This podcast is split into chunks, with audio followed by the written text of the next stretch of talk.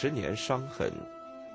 作者：德瑞克·里波厄特，翻译：郭学堂、潘中奇、孙晓玲。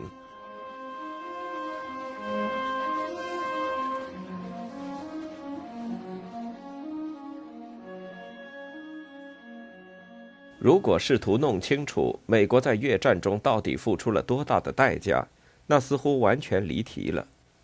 西贡陷落后。大约价值五十亿美元的美国装备和设备被北越缴获。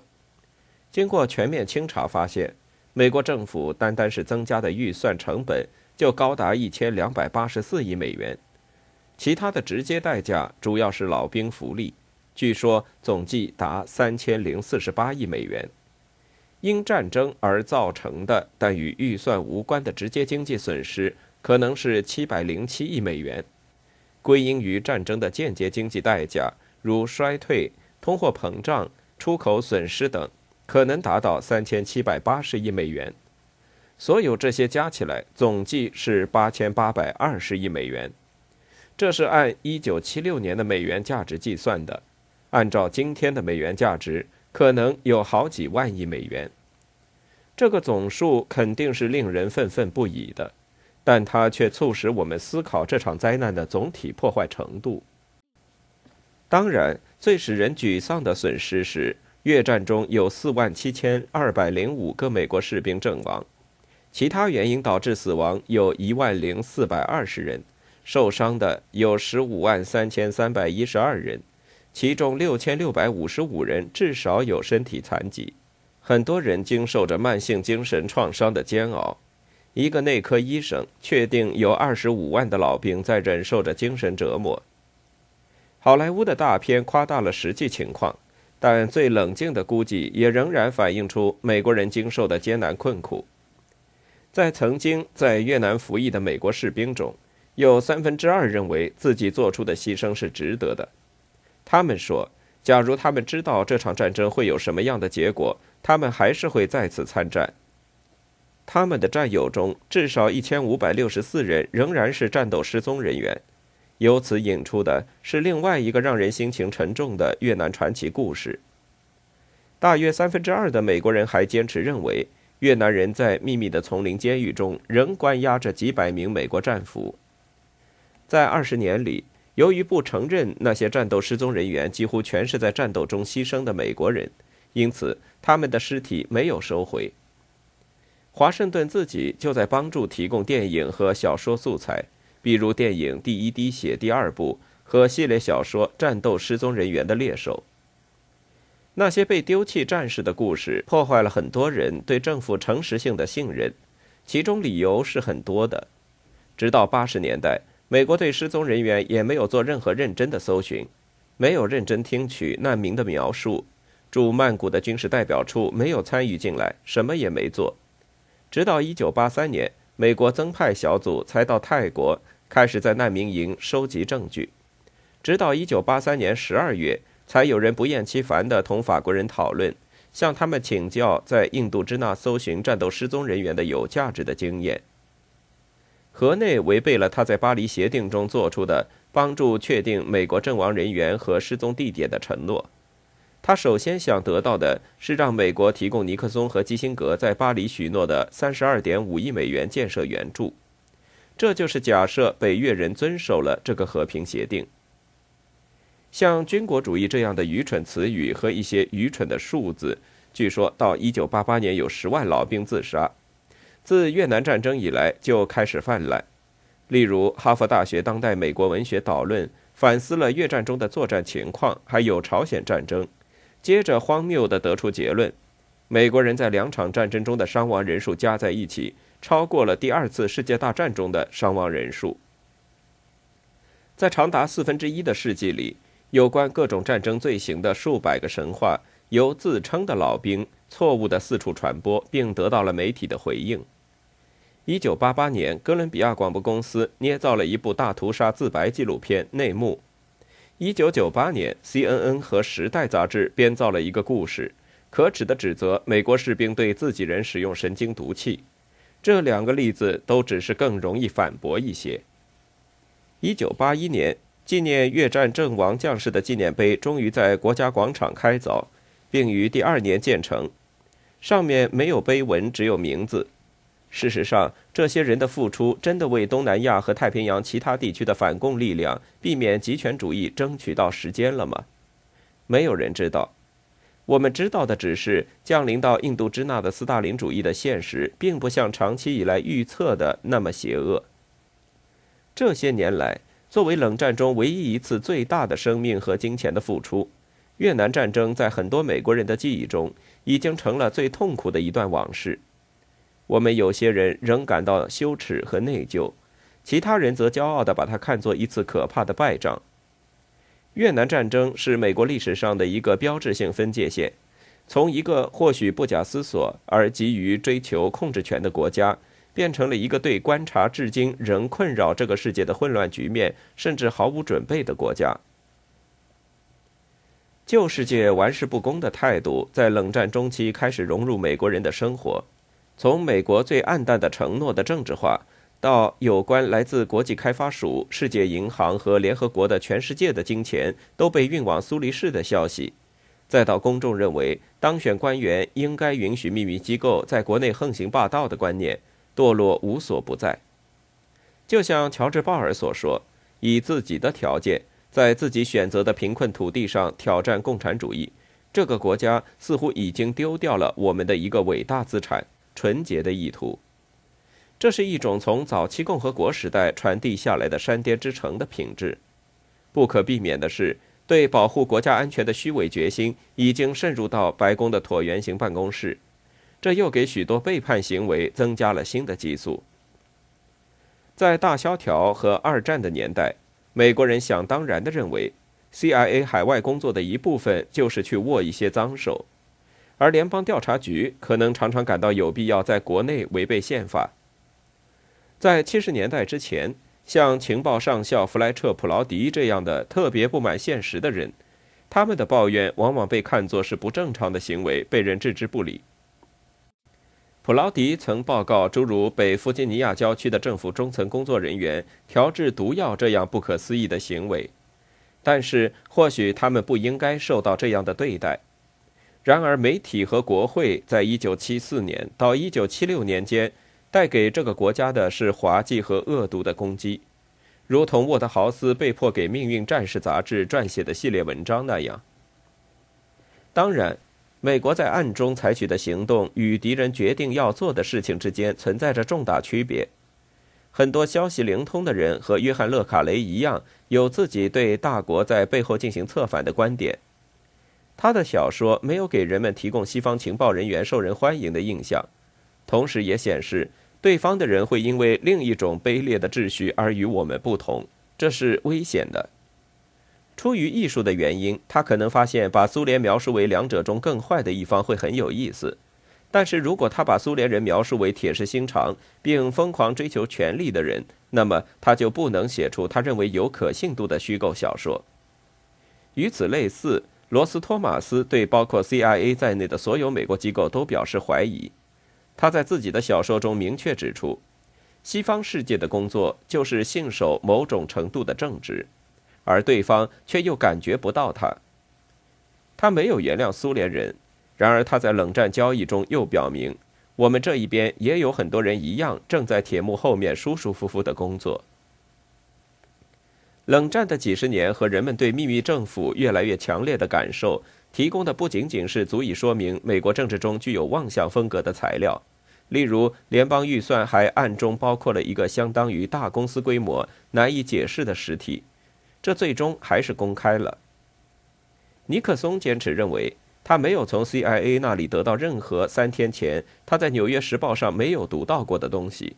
例如，大约是一九七一年十一月二十二日中午，电视新闻报道印度已经袭击巴基斯坦时。白宫在当天剩余时间却不能从美国情报网中的任何一个部门得到对这个消息的确认。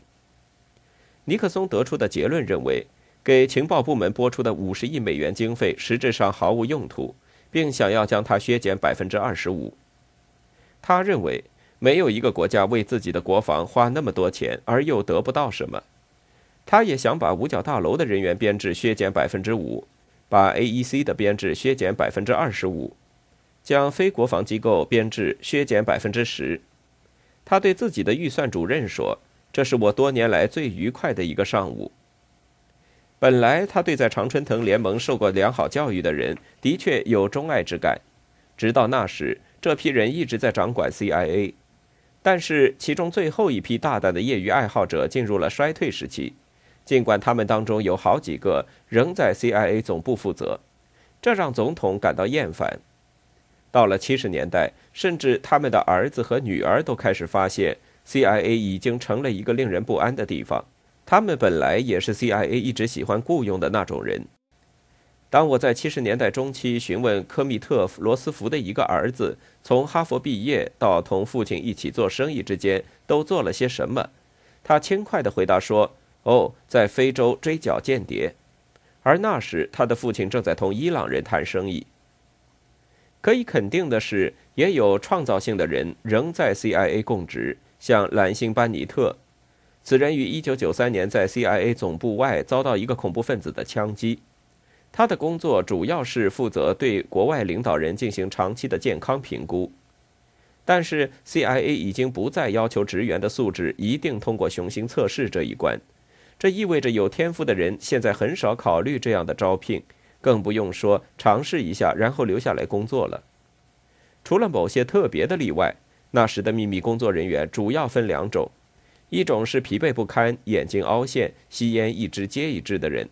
他们只在外面停车场或者在约书亚大树餐馆及后来的查理寓所谨慎地谈论所有这些肮脏的事。他们还会谈论在那边被绞死的人。因为他们从事的工作和自己一样不幸。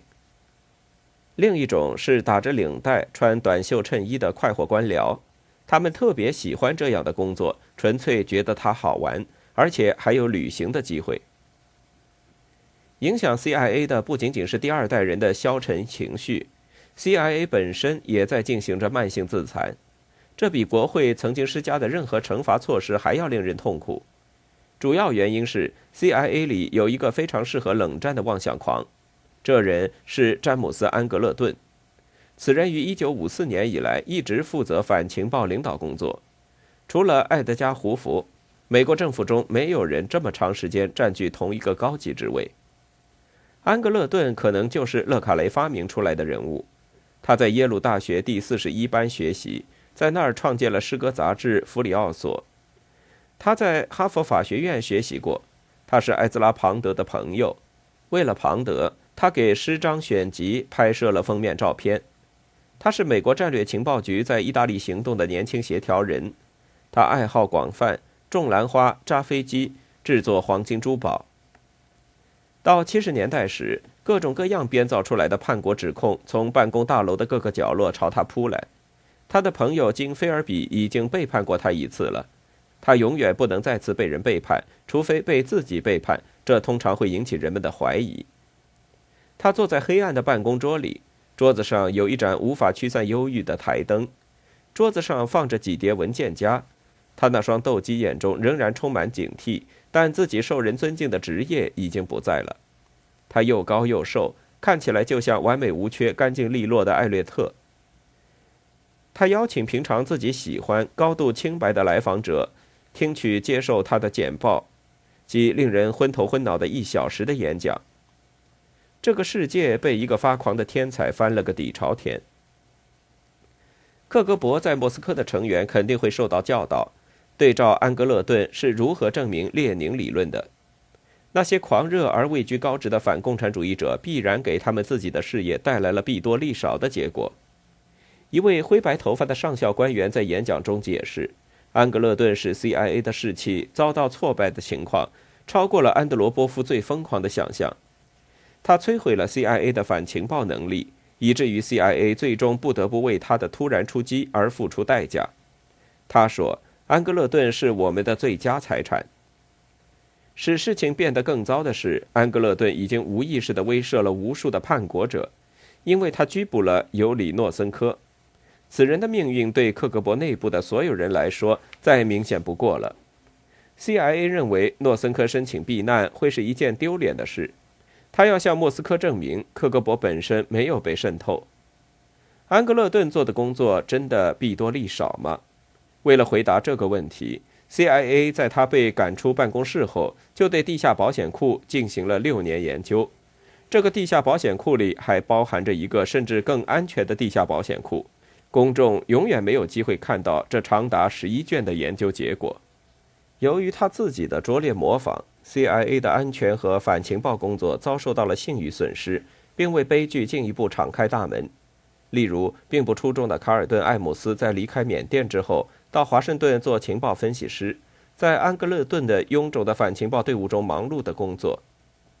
他同样并不杰出的儿子阿尔德里奇·艾姆斯。从大学辍学之后，于1962年开始作为书记打字员为 CIA 工作，并最终于1967年参加了职业受训项目。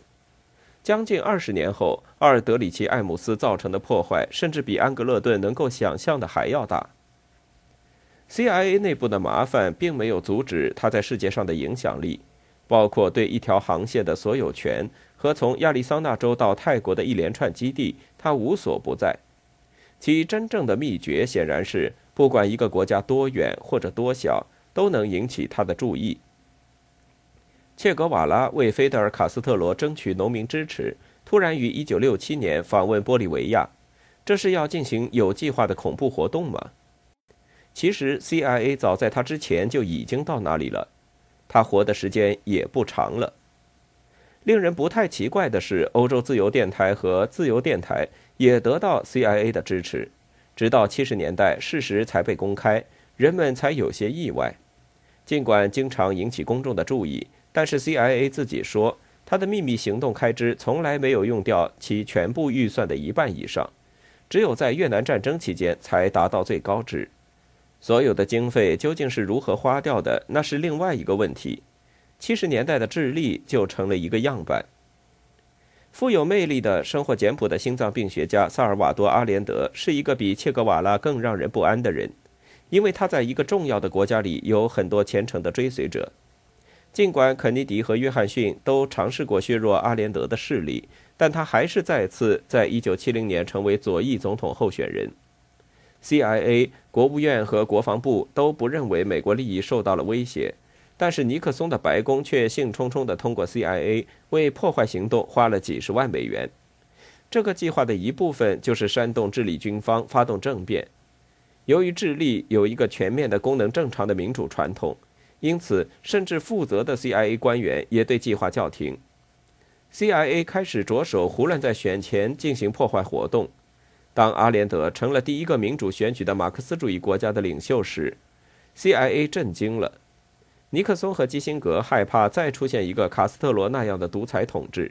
他们开始为保护治理的民主而工作，就像基辛格所回忆的。恰恰是基辛格本人主持了当时被称作“四十人委员会”的跨机构秘密团体，负责监管美国的秘密行动。CIA 局长理查德·赫尔姆斯避开了国务院和国防部，只对国家安全助理报告情况。他接下来得到的著名指令是，让智利经济一命呜呼。他于是指示圣地亚哥分站的站长做一切你可以想象出来的事，为实现我们的目标向前推进。这就是混沌行动。从1970年11月一直到1973年9月，军事政变将皮诺切特将军推上了台。CIA 为反对阿连德花了800万美元，大约折合今天的2700万美元。敏锐的美国驻圣地亚哥大使曾警告说，那会像猪湾事件一样害人害己。他命令其大使馆内部的 CIA 和军事官员停止他们的阴谋。然而，由于 CIA 得到由基辛格主导的秘密跨机构委员会的秘密批准，继续为这次阴谋计划提供金钱、枪支和催泪弹。这个阴谋最终杀死了具有宪法头脑的智利军队指挥官阿连德。CIA 给杀手付了三千五百美元，武器也被追回。美国大使说明自己对阿连德政府的反对是温和的，他把自己看成是肯尼迪总统的进步联盟名义下在智利已经进行金钱投入的受托人。基辛格曾经试图将这位大使作为民主党提名人选而加以指责。不论 CIA 是否直接插手了政变，皮诺切特几乎不需要他的街头暗警官。用他们很一般的西班牙语给他鼓励。尼克松和基辛格一直否认有任何美国人卷入。阿连德身边的都是古巴顾问，他做的事情对自己危害已经足够多了。他的国有化计划使智利孤立于世界贸易之外，而且他发现自己身处本党中的列宁主义派和愤怒的中产阶级的夹缝中。铜矿是智利的主要资源。尼克松曾希望通过铜价在世界市场上因过剩而下跌的办法，使阿连德政府面临的国内问题更糟。世界银行没有批准任何一项对智利的贷款。阿连德最终在军方占领总统官邸之后被杀害。像约翰·布朗一样，他死后带来的麻烦可能比他活着还要多。这就好像是华盛顿也有一个勃列日涅夫主义的镜中之像。苏联人总是离家越远越精明，已经看到华盛顿如何在自残。尽管阿连德与克格勃有着火热的关系，但是他们还是拒绝帮助他解决这个国家面临的经济问题。如果阿连德被允许完成他的任期，那么他的社会主义共产主义联盟可能已经在1976年消失，这样一度繁荣的智利就会因实践马克思主义而成为失败的世界样板。如果华盛顿有耐心，可能还导致更少的暴力和皮诺切特统治下一样繁荣的智利，但是已经没有这种尝试的机会了。相反，皮诺切特的安全机器开始屠杀行动，杀害了至少三千一百九十七名左翼人士，直到二十五年后，他因人权指控而在伦敦被抓获，他终因这次暴行得到报应。两个曾赞美阿连德的美国年轻人，一个电影制作人和一个作家，在早些时候就被处死了。他们的命运在1982年被拍成了电影《失踪》，强烈暗示美国政府与这次政变有牵连。直到2000年，终于得到传讯的权利，调查基辛格在国会图书馆存放的个人文件。联邦调查局也终于开始调查美国最高人物与一个智利情报探员之间的关系。这个智利探员在政变后，又很快在华盛顿中部炸死了逃亡的智利反对派领袖及其一位美国助手。与此同时，联邦调查局按照皮诺切特新政权的要求，试图追踪在美国的智利持不同证件者，并可能已经找到了在圣地亚哥的两个美国人中的一个。联邦调查局保存有这个人的档案。对于美国政府机构来说，与外国执法机构进行的不加区分的合作已经成了常规。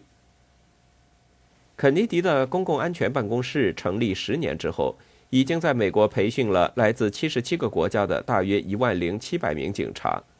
在五十二个国家安置了大约四百名顾问，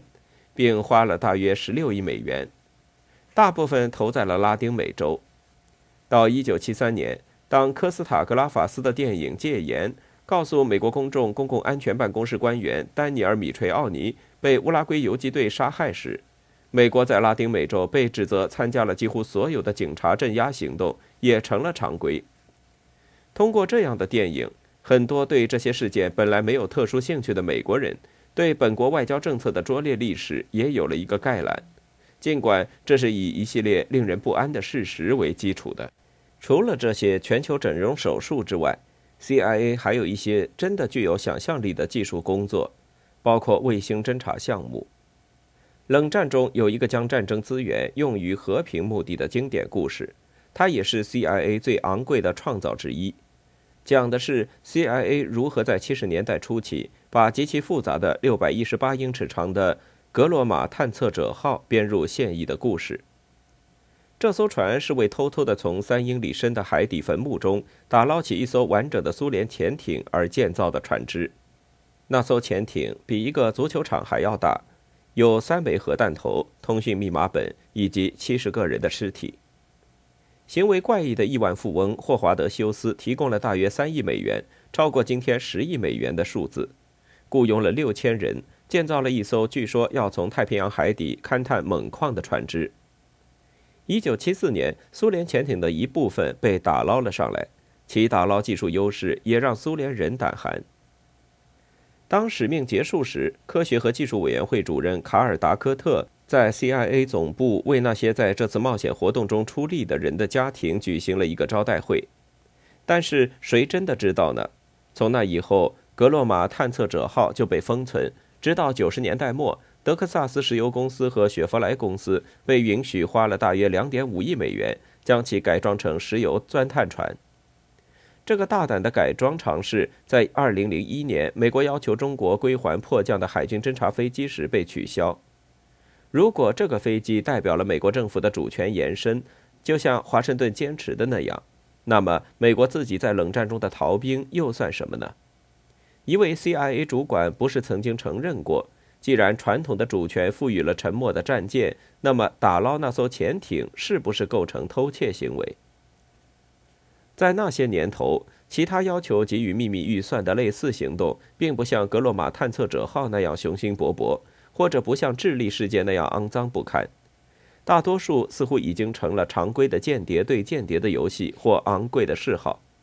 例如，从七十年代开始，CIA 开始投入总计达两千万美元，用于研发一种推测心理能力，称是。其工作的一部分就是出台一份报告，说明政府雇佣的心灵学家是否能够描述不可见的物体，比如苏联导弹的位置或北朝鲜在非军事区下面挖的地道等等。其精确度要远远高于概率解释。CIA 总部和国防情报局觉得严肃对待这项技术义不容辞。不是说苏联人要在这方面和我们比赛吗？用军队卫生服务大学临床心理系主任的话说，人们在谈论超感觉能力上的差距。